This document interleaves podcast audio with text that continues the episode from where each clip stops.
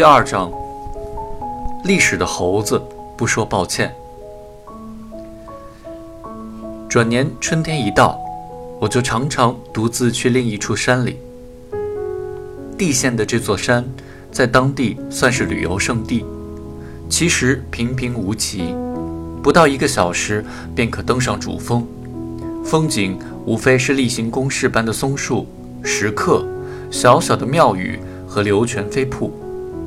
夏季有周边城市的旅游者前来爬山、照相，买个拐杖，买个葫芦，到一个叫滴水寺的地方拜拜观音。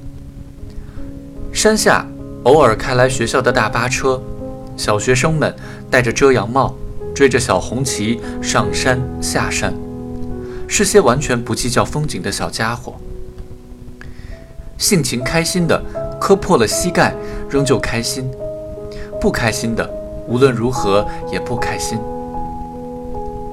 当地人用驴子把汽水、麻花、冰棍儿运上山，卖三倍的价钱。驴子负重太多，蹄子在石板台阶上直打滑。你看得出来，打滑的时候他们非常害怕。等到山间寂静下来，铃声清脆响起，驴子就下山了。暮色中，他们急着回家，一路小跑，蹄子下火星四溅。主人们这时也拿他们没奈何，反正谁都知道，驴子的脾气是很冲的。秋天一到，山里就没人了，春天更没什么人。天气不够暖和，树枝的味道还闻不到，山涧仍是干涸的。风时大时小，偶尔有山鸡扑飞而起。我在山顶上坐两个小时，什么都不做。过去的日子如泥沼一般，让人辗转、恐惧、痛苦；现在的日子却只是像沙漠一般存在着，一成不变，无边无际，令人无话可说。因此，我只是平静地看着这空山，松枝漫山遍野，似乎从这世界被创造以来，便像节拍器一般，永无休止地摆动着。这时候，我又会想起七敏说过的话，那是关于他为什么拼命做数学题，因为没有事情可做。是啊，没有事情可做，生命松了发条。你没什么事情可做。对我来说，除了爬爬山，就这样在空无一人的季节里，山间发生过什么，我了如指掌。雨水如何从松塔上滴落，布谷鸟如何故自鸣唱着，打碗花如何绽开了粉白色的花朵。天光熹微之中，被雇来修缮耶律楚材读书堂的农民。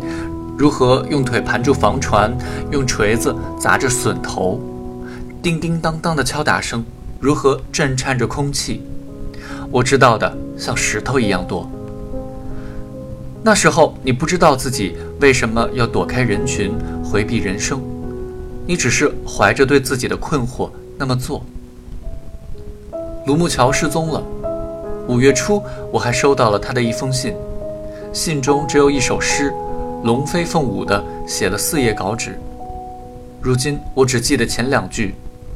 修正案以一千九百一十一票对一千八百四十票被否决。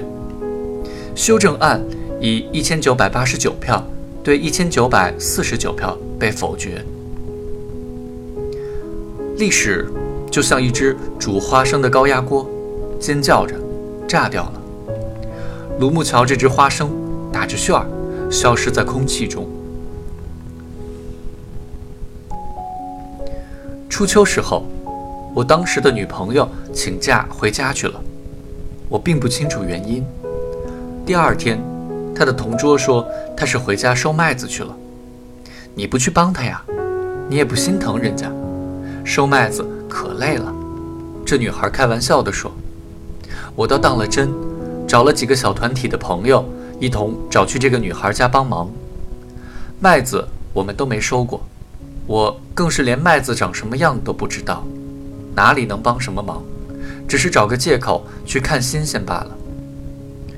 我们骑了一个小时的自行车去他家，在路上，我平生第一次见到了麦田。他家的样子让我大吃一惊，那是山脚下的一座小土屋。我们到的时候，屋子开着门，浓烟喷涌而出，像发生了火灾。原来他们已经收完了麦子，正在做午饭。烟囱堵了，烟只好从门里出来。看见我，那女孩的眼睛欣喜地亮了一下，表情却有些僵硬，似乎为自家的贫穷感到难堪。忽然间，从浓烟中钻出一个女人，揉着眼睛连声咳嗽，是那女孩的母亲。那女孩自然不会介绍我是她的男朋友，只说是同学。我们什么忙都没帮上，反倒在他家吃了顿饭。吃的什么我已经记不得了，只记得那是平生吃过的最难吃的一餐。菜是炖土豆块一类，饭是待客的大米饭。按理说，任何食物，一个人总可以努力吃下去。很多年以后，我在西藏吃过一寸半厚的牦牛肥肉，肥肉呈蜂窝状，牙齿一咬，油脂立刻喷薄而出。那也为了礼貌，全部吞下。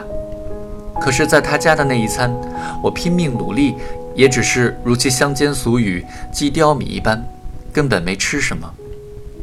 也许是充满腌制气息又家徒四壁的屋子，让人心情变得格外抑郁所致。他母亲热情地挽留我们住下，几个同伴暗示我不要答应。他家的炕上甚至没有席子，只是一铺黄泥。我也觉得不能住下，跟这里相比，学校宿舍简直像个安乐窝。要下雨了，下雨的话你们过不了河。那女孩担心地对我们说。可是我们还是离开了。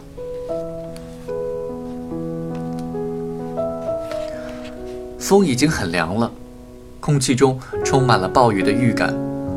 路上黑色的积雨云下，麦田愤怒地翻涌着。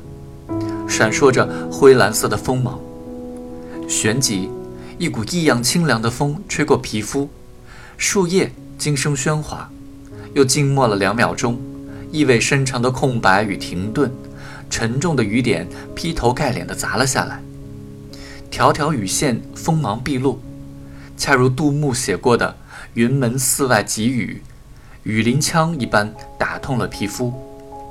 风从西北吹来。乌云如章鱼般在天上攀爬，暴雨正在跨州越县，向朝鲜方向驰去。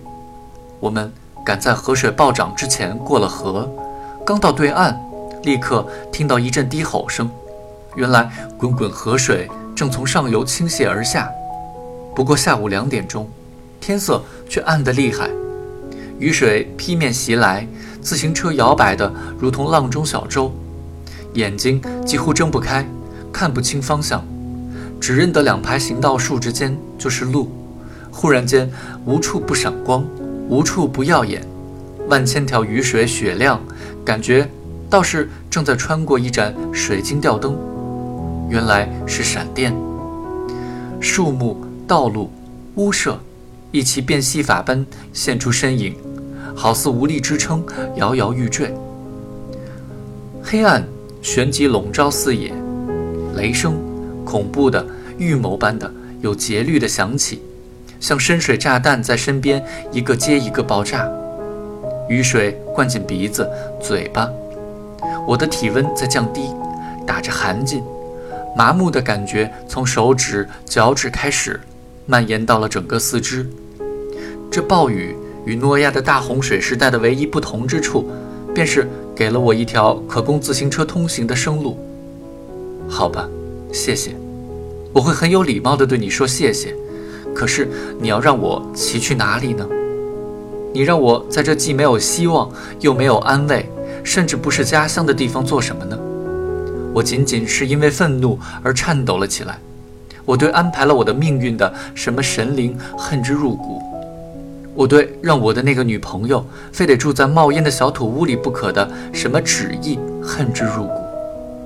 片刻之后，一切都寂静下来了，一种奇异的寂静，消除了风雨声，浮荡在我的耳畔。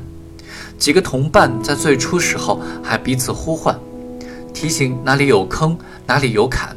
怎奈风急雨骤，渐渐的自顾不暇，闷头骑车，拉开了距离。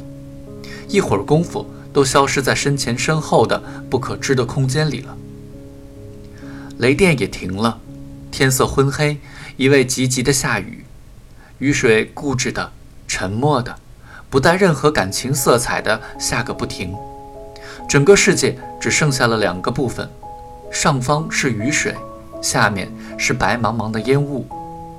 正是在这个时候，某种特别的事物显出了形影，那就是与我结伴已久的事物——我自己。